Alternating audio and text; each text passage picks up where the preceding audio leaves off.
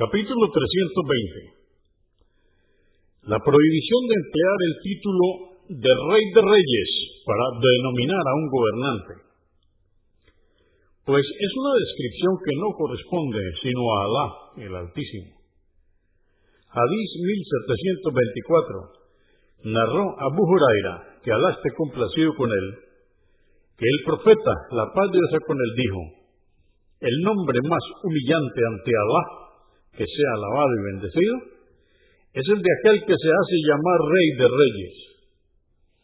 Convenido por Al-Bukhari, volumen 10, número 486, y Muslim, 2143.